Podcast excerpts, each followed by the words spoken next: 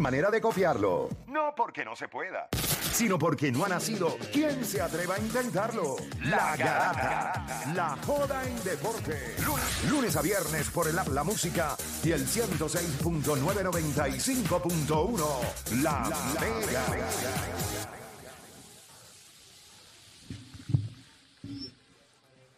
Bueno, te sigue escuchando la garata de la Mega 106.995.1. Eh, hoy es el segundo juego de la serie entre Phoenix y Denver. Es el primer juego de la serie de Boston y Filadelfia. Eh, Joel Embiid está game time decision, o sea, no se sabe todavía si va a jugar o no. La información era que era muy probable que no jugara, pero al estar game time decision, pues existe una posibilidad. Eh, eso es eso. Pero vamos a esto. Cuando nosotros miramos ofensivamente, hay varios dúos Está LeBron y Anthony Davis, está Clay Thompson y Stephen Curry, está Kevin Durant y Devin Booker, está el Cero y Jalen Brown, está James Harden y Joel Embiid. Usted puede escoger el que usted quiera. La pregunta que nosotros le vamos a hacer a ustedes a través del 787-620-6342, 787-620-6342, es si ofensivamente hay alguien en los playoffs hoy que sea mejor que Jamal Murray y Nicolas Jokic. Yo estoy convencido, no tengo que estar 100%, pero estoy porque yo creo que puedes hacer un caso por algunos otros, pero yo estoy convencido que no hay dos jugadores. Acuérdense que estos dos tipos, o sea, lo increíble es que Jokic puede no anotar, pero a nivel ofensivo distribuir el balón y ser una pieza letal. Jamal Murray, yo creo que está convenciendo a muchos de que no es este jugador que es frío o caliente o que puede desaparecer, puede tener un juego malo. Eso no significa, o sea, no lo ha tenido todavía. O sea, le ha estado jugando high level y buenos porcentajes de tiro, yendo a la línea del tiro libre, programando 7, 8 asistencias. O sea, le ha estado jugando a un alto nivel. Cuando esos dos tipos están jugando así, ofensivamente, no estamos hablando de más nada, ofensivamente yo no creo que existan dos jugadores, no que sean más letales, porque letales, yo puedo entender cómo van a venir dos o tres a venderme la capacidad que tiene Kevin Durant de anotar y Devin Booker. Pero no tienen, pero dame un break. Ya estás descartando a todos los ya estás descartando Eh, pero todo. tú- pero Tú no esta es mi opinión. En tu mente hablan así, la, descal- no, la no, gente, la gente habla así en tu mente. Sí, Como si fueran bots. sí, como si fueran bots. Así que yo lo escucho a todos ustedes, como si fueran robots. AI, AI. AIs. So, ah, mira, la capacidad ofensiva que tiene Kevin Durant y ya, está bien. Pero esos son jugadores one-on-one basketball players. Va a tirar la bola, tú le das la bola y la meten. Oye, voy a Murray tiene. Barkley le preguntó en el último, cuando el último juego que le preguntó, ¿cuántos años tú tienes? 26. Y yo, este infeliz tiene 26 años. 26 años. Y vuelvo y repito, para mí no hay nadie ofensivamente, otro dúo, ofensivamente mejor en estos playoffs, ahora mismo, ahora, ahora, al día de hoy, que Nicolás Jokic y Jamal Murray. Eh, esa es mi opinión. Usted marínela, que le suja el reflujo, trágueselo porque no lo va a escupir donde quiera que esté. Y entonces usted llame al 787-626-342 y me deja saber si usted piensa que es otro dúo que no sea ese. Yo estoy dispuesto a escucharlo. No, no, la realidad es que no. Si no está de acuerdo conmigo, va a ser bien difícil escucharlo. Pero voy a tratar de bajarle a hacerlo porque me pagan. Me pagan por escuchar. Eh, voy a ir con Jorge de Carolina. Jorge, te voy a escuchar porque me pagan. Ok. Clay Thompson, Stephen Curry, los demás son pico y pala, tú sabes, los actual campeón, payaso.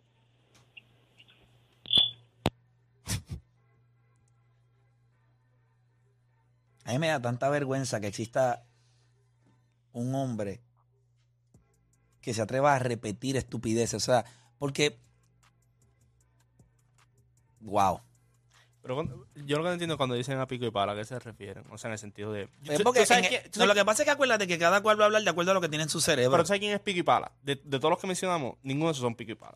El único que es pico y pala para mí de los que quedan es Jimmy Butler y Que Adebayo. ese, Esos son ese- pico y ese pala. es- ese tipo de expresión a mí no me gusta ni siquiera utilizarla porque me parece que carece de- hasta de sentido. A mí no me importa de la manera que tú tengas que hacer las cosas. Si tú las haces, las hiciste. Es increíble que el mismo idiota que utiliza ese argumento, él era eso. O sea, no, no, no entiendo. O sea, son argumentos tan vacíos, tan, tan incoherentes. No hacen sentido. Tiene eficiencia. Después, si tú lo puedes hacer eficientemente, allá sea con un pico o una pala. no me- Ahora les pregunto, ¿quién para ustedes ofensivamente es mejor que ellos dos? Creo que hay argumentos para otros. Lo que quiero es escucharlos. yo, tengo a. Lebron, yo tengo a LeBron James y Anthony Davis. Ofensivamente. Ofensivamente. Perfecto. Ofensivamente, este, yo creo que. Pero tú eres el mismo tipo que critica a Anthony Davis porque no sabe pasar la bola cuando lo doblan. Claro, pero ofensivamente, como te digo, es, es un monstruo, es imparable. Por eso te digo, y por eso mismo te digo, ya que usé esa misma analogía, que cuando él le da la gana de jugar, no hay nadie en cancha que pueda parar a Anthony Davis. Y tú lo has visto. En esa serie Memphis, Defensive Player of the Year, por eso te decía, El mayor reto de Anthony Davis es Anthony Davis. pues lo te digo. Es el más que, lo más que Pero- me preocupa es eso. Que él Sí, pero, es. pero vuelvo y te digo, vuelvo y te digo, cuando esté ese tipo, tú me perdonas, en la liga, ahora mismo, en esa pintura, no hay nadie que le pase el fronte. Incluso si encuentra una serie con Denver y el Joker, tú sabes lo que él va a hacer. Y el otro tiene que trabajar, porque yo- de este estamos claros. Pero cuando tú vienes, entonces tú le añades a eso que LeBron James ya te está operando como un número 2 en el lado ofensivo. Y tú lo has visto que no estorba. En el sentido de yo estoy el catch and shoot, te paso el balón, te juego el pick and roll cuando tengo que hacerlo. O sea, estos dos tipos siempre se han complementado bien, pero ahora tú lo ves en una faceta totalmente distinta. LeBron James no tiene que meterte 35, 36 todas las noches para verse bien en el lado ofensivo porque sabemos todas las capacidades que tiene. Y Anthony Davis en el lado ofensivo sencillamente no tiene un gal. Por eso es que tú tienes la serie de Golden State como, como está. Yo creo que ellos pueden ser, a nivel ofensivo, son bastante versátiles, pero la balanza de creador y de poder mover a los demás cae solamente sobre LeBron. Anthony Davis Claro. es un anotador. Y no, y no solo eso, añade el hecho de que este, han tenido off nights ofensivas los dos. Por parte de Jokic y Jamal Murray ahora mismo está bien difícil. es que no puedes tener off night. En esos dos no pueden tener off night. Esa es la diferencia. por, por ende, entonces. Por eso, es que la pregunta, por eso es que la pregunta es ofensiva y no es overall, porque tú sabes que overall no está en esa lista. Y él lo sabe, Pues si es tú lo sabes, si tú es lo sabes. ofensiva, tiene que ser Nikola O sea, que Jokic y él puso la- el, el tema que le conveniera a él. No es que le conviene, es que él sabe. Bueno, O sea, el, el tema que hace sentido para mí. Bueno, claro, para él, lo que, Que- le que le estoy diciendo. convenga, que le Pero, convenga. y, yo, y yo no estoy culpando, yo estoy diciendo es porque ofensivamente es lo que tú dices. Ok, tú sabes que si uno de los dos tiene un off night, Denver no va a ganar. Eso lo sabes tú, lo sabes tú, lo sabe Play, lo sabe Edwin, lo sabe el guardia de seguridad de SBS aquí, lo sabe todo el mundo. Tú necesitas que todas las noches se sean espectaculares. Nicolás Jokic todas las noches va a ser espectacular. Tú necesitas que Jamal Murray sea espectacular también. Pero ¿Por lo qué? ha sido. So, para mí, ofensivamente, cuando los miramos, para mí, ofensivamente, ahora mismo, de los dúos, porque vamos a hablar claro, ¿cuántos de estos dúos son ofensivos y defensivos? Porque Devin Booker y Kevin Durant tampoco lo son. Ni Harden y Embiid. Ni tampoco. Harden y Joel Embiid. O sea, ¿qué tema vamos No, a no, tener ahí? no, pero te Sí, digo, ninguno. no, pero que estamos, son los- no, los- que estamos hablando con el, con el de AD. El mismo. El problema que yo tengo con AD es que AD se convierte en un tipo que cuando tú le das la bola, a pesar de que yo creo que él puede pasar del double team, no es, ex- no es Jokic. Pero viste cómo ya vas. Viste cómo ya vas. No con- es- ya sabes que Yo- la si alguien tenía un problema argumento, era James Harden y Joel Embiid. Pero el problema es que ahora mismo Jamal Murray se ve mejor que James Harden. Y tú puedes decir, no, pero Jamal Murray no es un gran pasador. No te- Jamal Murray se ha visto mejor que Clay Thompson. No- no si fuéramos tenido- a hablar de dúos. y no, Jamal- y no ha Jamal tenido un Murray se ha juego, visto mejor que un montón no ha de tenido un gente ahora en la serie anterior con menos de cinco asistencias. O también está distribuyendo el balón y él no es un gran pasador tampoco. Te tuvo un juego con 40 puntos. No, pero y él otro es con un 30. willing passer. O sea, Pero- él es un tipo que ha aprendido. Yo, creo, yo creo que lo que pasa también Y no ha llegado ni a con- su prime. Con, yo- con lo que pasa con Joel Embiid y James Harden ahora mismo es que pues, tuvieron una primera ronda ahí que a que él se lesionó. O sea, como que no había este sentido de urgencia. Yo lo que digo es, defensivamente, si vamos a hablar la conversación, pues ellos están un poquito atrás porque ninguno de los dos son, son buenos defensivos, es la realidad. Eh, en el caso de Joel Embiid, tú no tienes duda de lo que él puede hacer defensivamente. Yo creo que James Harden es más que tú tendrías dudas ahí. Lo mismo con Clay Thompson y Stephen Curry. Tú no tienes duda de lo que puede hacer Clay Thompson defensivamente, aunque no sea el jugador que era anteriormente, pero tampoco es que tú le vas a meter el balón fácil. Y a Stephen Curry, pues ahí es que tú tienes un poquito de duda de lo que puede hacer defensivamente por las razones que sea. Yo creo que en cuestión de los dudos ofensivos, si ellos están allá arriba, pues claro que sí. Necesitas que ellos sean así. Porque este equipo depende de que ellos sean así. Porque este equipo, la identidad de ellos no es que Pero si vamos tú vas a coger la pareja, ¿quién tú escoges? a... Anthony Davis LeBron. Yo Oh. creo que ellos pueden ser la más Esos son. well-rounded. Esos son, esos son. Pero no son ofensivamente mejor que no. Jokic y, y no. Difícil. Acuérdate, lo, oye, estamos hablando del Joe que está promediando 25, 13 y 8. ¿Tú estás entendiendo? Claro, pero... Jamal Murray está promediando, ¿cuánto? 20 y pico y que creo que 6 o 7 asistencias. Los porcentajes de estas bestias tirando. No, papá. Es lo que, es lo Ahora que mismo no te hay digo, nadie. la, la pregunta cuando es ofensiva, pues tú, puedes- tú, puedes- tú haces ese argumento y estás bien. Pero cuando va una serie y tú tienes uno de los dos, tú vas a escoger a, a LeBron James y Anthony Davis por el simple hecho de todo lo que pueden hacer Por eso, en tú- cancha. por eso Sí, la pero gente yo estoy tiene, hablando por de- eso la gente tiene ganando a los Lakers contra Denver, ¿no? No, no, ves que por eso él tiene los Lakers ganando el campeonato. Ya. Ya él no tiene ganando el campeonato. 27 Yo puntos. no he dicho que los Lakers van a ganar el campeonato. O sea, ¿tú Eso- me has escuchado decir aquí que los Lakers van a ganar el campeonato? No. Si no son los Lakers, ¿quiénes son? No, no, ya los Hay que si jugar. no- Hay que jugar. Jamal Murray promediando 27 puntos por juego y 6 asistencias. Sí, pero jugaste contra los poderosos Timberwolves. Está bien. Pero y James Harden jugó contra los Brooklyn Nets y no está promediando eso No, tampoco. no, Es real. Eh, No, lo que me te digo es depende del sentido de urgencia es distinto en los dos equipos. Vuelvo y te digo. Eh, la pregunta de él, si él coja a Denver, él, él está bien. Porque ellos necesitan, ese equipo está construido en que estos dos tipos Si, no son a- si uno, se- uno nada más de ellos se va off night, se fastidia. se- se- específicamente Jamal Murray. Porque Joker no tiene off night, gente. El Joker Saludo a Gaby que nos está viendo en el televisor ahí. Espectacular. Muy bien, lo felicito, hermano. el Joker Usted no es un creyente. El Joker no, el Joker no tiene off night. Tú- Se ven mejor los disparates ahí más grandes.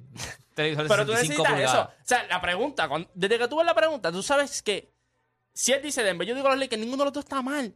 Y vuelve y Sí, te no, digo- tú estás Bueno, mal. si es ofensivamente, es Porque Denver. ofensivamente tiene que ser Denver. Sí, Ah, sí, por- Juancho. ¿Por qué tiene que ser? Ahora yo te digo, porque tú dices que tiene que ser. No, porque LeBron James no ha sido, la eficiencia de LeBron James no ha estado ahí y Anthony Davis ha tenido No, off en, night. la, en, la- en la temporada, en, el, en esto que pasó, fue más que promedio. Ahora puntos y mismo, di- sí, sí, 15 pero, pero, rebotes, algo- fue- pero no, o sea, pero, pero no fue eficiente. Fue de volumen. Jokic, que tuvo un mal juego el último juego, cogió creo que 20-24 con 17 rebotes y Jamal Murray hizo los cantos en alga volar allí. Phoenix tiene un problema grande en esta serie. Sus dos estrellas son como los dominicanos en el béisbol, unidimensionales. Son tipos que pueden anotar, ah, van a defender un poco, pero tú no ves a Devin Booker haciendo 11 asistencias. Él no va a hacer 11 asistencias. no hacer. Kevin Durant, en esta serie no se la puede pasar a nadie. Es más, en el contrato dice, no pases la bola. En el cambio había una, en el cambio había una cláusula. también Mira, el si va a cambiar, no puede pasar la bola. Hu- En el último juego hubo un montón de posesiones donde era asistencia a Jamal Murray, punto Jokic. Asistencia a Jokic, punto Jamal Murray. Que también su juego Se complementa. se complementan. Tú no puedes decir eso de Jalen Brown y Jason Tatum. Y a lo mejor tú puedes decir eso de Joel Embiid y James Harden, pero cuando ve a James Harden, pues está jugando peor que Jamal Murray. Y tiene off night de Anthony Davis. Tú estás diciendo, si Anthony Davis viene virado, si viene LeBron James anotando la bola, Eso no pasa acá porque los dos han sido es bien consistentes. difícil. Vuelvo y te digo, porque esos otros equipos, por ejemplo, Boston con, con Jalen Brown y Jason Tatum, hay otra forma en que te van a impactar el juego y pues ofensivamente pues no tienen que complementarse tanto como estos dos. Vuelvo y te digo, estos dos necesitan por obligación estar en la misma página. Voy a coger llamada, voy a coger llamada. Tengo a Luis de Mayagüez. Luis Garata Mega, te escucho. Saludos, muchachos, buenas tardes. Saludos. Hay ah, otro dúo ofensivamente que sea mejor hoy que Jokic y Jamal Murray en playoff. Eh, lo que voy a decir, no son mejor ahora, pero entiendo que pudieran ser mejor si por lo menos demostraran ser buenos pasadores. Eh, me refiero a Jalen Brown y a Jason Tatum. Porque ofensivamente, ofensivamente, vamos a dejarlo eh, eh, en lo que es la ofensiva. Eh, Tatum y, Brown tienen muchas más herramientas que Murray y, y Jokic ofensivamente, ¿sabes? Ellos tienen el triple, tienen el midrange y pueden penetrar. Ahora, lo que lo hace menos mejores que ellos dos es que simplemente no son buenos pasadores o por lo menos no intentan ser buenos pasadores. Pero si ellos intentan ser buenos pasadores, entiendo que ofensivamente serían mucho mejor que ese dúo. Pero no lo son al día de hoy. No lo son al día de hoy por la sencilla razón de que Jokic y Murray te pueden dar 6, 7 asistencias y este Tatum y Brown te pueden promediar 2 y 3. Pero si ellos intentan ser mejores pasadores, estuvieran muy por encima ofensivamente. Por eso estoy diciendo, eh, englobando solamente lo que conlleva una ofensiva, pues Jalen Brown y Tatum para mí son mejores. Mira, hay pero otra, hay como otra cosa. A, diferencia, y gracias por llamar. Otra cosa. No solamente Jokic te da eso, sino la cantidad de rebotes ofensivos que coge la bestia esta. La gente está equivocada. En los 17, 18 rebotes siempre encaja 4 o 5 rebotes ofensivos. La, ¿sabes? Yo creo que ahora mismo, jugador ofensivo, el jugador ofensivo más letal, no por su capacidad de anotar, es Nicolás Jokic. Lo hace todo. O sea, todo. O sea, el tipo tiene a Aaron Gordon jugando como, como nunca jugó en Orlando. Le hace la vida fácil a Jamal Murray. Él anota cuando le da la gana. O sea, él a veces dice, ay, nadie está solo. Ah, pues déjame meter la bola. Y drivea dos o tres, dos puntos, vamos para otro lado. O sea, ahora mismo, El hombre que más asistencia ha cogido de Joker en este equipo es Aaron Gordon y no es ni cerca del, del primero Del al resto. segundo. Es bien- acuérdate, cu- algo que hay que darle crédito a Aaron Gordon, de que- además de que es, es bruto, porque es bruto, pero sabe cortar bien el canasto. Y- tiene capacidades de slasher. que- claro, y por eso termina bien en, en el aro, pero aprovecha esa oportunidad de que cuando está jugando con el Joker, y acuérdate, muchas de las acciones ofensivas de, fi- de Denver empiezan con el Joker posteado. ¿Quién gana esta noche, Juancho? No, Yo tengo la serie 1 a 1 hoy. Hoy gana Phoenix. Sí. Si la serie se fuera 2 a 0, ¿cambian algo esa predicción? Sí, ¿O hay no? que sentarse y analizarla. Hay que, después que pase el juego de hoy, sí, hay que analizar. Ok, perfecto. So, tú esperarías que el juego fuera mucho más cerrado y si perdiera Phoenix, pero el juego es cerrado, le darías break. Hay que ver lo que pa- Si lo que Denver pasa, dominaría pasa. por 9-8 puntos, No, si pasa lo mismo del primer juego, ya eso hay que ya. Denver gana la serie. Denver gana la serie. ok. Estoy con eso, Finney encajó 60 en la pintura. Eh, sí. O sea, Sí, tú está tenías, tú, anotando tenías, fácil. tú tenías a Phoenix ganando la serie. Sí, pero no- no si en se van 2 y 5 0, no. si se van 2 y 0, ¿tú Hay crees que, que, hay que sentarse y analizar lo que pasó en el un juego. posting, un post. Perfecto. So, esta noche en Rewind lo haríamos. Lo o sea, que eso, claro la que gente sí. se podría enterar hoy. Igual que con Jamal Murray también. Sí, Puede cambiar, puede cambiar todo esto. No, pues claro, pues es que aquí yo no soy estúpido, yo no voy a venir aquí a decir cosas. Yo, yo le pedí a él que tenga que perform, ¿verdad? Y lo si, está haciendo. y si tú estás perform, yo me voy a parar y yo te voy a Y decir. el que, pero porque tú sabes que yo no soy estúpido. Yo El que creo piense que... que- va a seguir haciendo los estúpidos o algo así. No, no, porque hay gente que no, no que no recapacita, ¿entiendes? Que ve las cosas distintas como has hecho tú por 12 años y sigues dudando. ¿De qué? ¿Dudando de qué? Eso mismo, mírate, que eso es una duda. ¿De qué? ¿Dudando de qué? Infeliz este. Nacho, yo sabía que iba a caer por el redondo. no sé- no sé- ¿dudando de qué? Pues yo no dudo Lebron, yo no dudo de Lebron. Ahí está la duda. Eh, o Dani, rapidito antes Yo de irnos. creo que gana Denver. O sea, cuando tú ves que. rayo. Sí, sí. Off night, la, la, el juego pasado, 9 de 21, y como quiera tú pudiste sacar la victoria. Imagínate cuando el Joker venga virado. El Se empata, se la serie, se empata. Yo creo que la serie se empata. Ese 9-21 fue irreal porque él falló mucho rebote ofensivo que eran tapeados. Ya lo viste el video, de, real. el video de este de, de Ayton. Al lado de, Lagueado. Parece que se le desconectó el, con- el- el- se le desconectó el control del, del, del, del play. O sea, se Mira. quedó parado así mirando la ¿Qué tú jugada, dices? parado. Pero hay, empata, cosas, se empata hay- la serie. hay cosas que tú no puedes, o sea, hay deficiencias en Phoenix que tú no puedes resolver. No hay personal, no hay nada. No hay O sea, profundidad. no hay creadores fuera de Chris Paul. O sea, estos tipos lo que pueden hacer es anotar. Ofensivamente hablando, el equipo de, de Denver es superior. Tiene a dos figuras en Jamal Murray y Nicolas Jokic, que como la única opción que tiene Phoenix de ganar esta serie es que uno de los dos se le desconecte el celular. O sea, que te digan, o sea, se le desconecta el control. control. Está low battery y no tienes otro battery pack para meter al control. Mientras estos dos tipos puedan, acuérdate de algo. Estos tipos son amenazas del triple, son amenazas en el mid-range, son amenazas driveando al canasto y son amenazas pasando el balón. ¿Cuántos de esos jugadores, cuántos jugadores Phoenix tiene que puedan hacer eso? Pues tienen a dos que pueden anotar cuando cogen la bola. Ahora, ellos tienen no solamente la capacidad, el personal para envolver gente. No, porque cada vez que Kevin Durant va a tirar, aunque sea un mal tiro, tiene más porcentaje de meterlo que una guira abierta de cualquier idiota en Phoenix. No hay manera. Esto es una serie cuando tú la miras, tú dices, al menos que Denver se desconecte de la serie, deben de ganar en seis juegos. Como lo Pero dije ese desde el día juego es uno. una, una- no, o sea, que entonces ellos, si ellos ganan, Denver gana Pero, hoy. Papá, una Denver serie... gana hoy, Denver gana No. hoy. Sí, Denver gana hoy. Esto es una serie que Denver Entonces, gana hoy. empatan entonces allá. Yo dije, como un- puedo entender un máximo de seis juegos, no me asom no me, o sea, yo no vendría aquí y diría, no lo vi, si el equipo de Denver puede ganar esta serie en cinco juegos. Yo no veo cómo tú puedes competir. Kevin Durant es un gran jugador, pero ¿cuánto tú puedes hacer cuando al otro lado hay un tipo que es mejor que tú? Jokic es mejor que Kevin Durant. Ah, no tiene más habilidades que él a nivel de ofensivo, pero overall como jugador. ¿Cuándo Kevin Durant fue Nicolas Jokic en esta liga? Nunca. Nunca. Y si Jokic hubiese estado en los años donde LeBron estaba desbaratando la liga, yo te garantizo que la única ventaja que tenía LeBron sobre él era la defensa. Pero ofensivamente, nosotros no hemos visto un jugador en esta liga que impacte el juego como lo ha hecho Jokic desde LeBron James. Y si usted lo duda, entonces yo he perdido mi tiempo aquí eh, los últimos dos o tres años tratando de hablarle a este caballero. Ofensivamente, la NBA no ha visto otro jugador que impacte el juego como lo hace Jokic desde LeBron James. Se acabó. Los espero en Río en esta noche, después del juego de Denver y Phoenix, y a las 8 para que vean la entrevista que le hiciéramos a Hansel Emanuel, que sale a las 8 de la noche a través de mi canal de YouTube. Estamos. O sea que esta noche, Esta noche ahí, ahí, ahí. trate de echarle un polvo temprano, ¿ok? Por la noche es mío.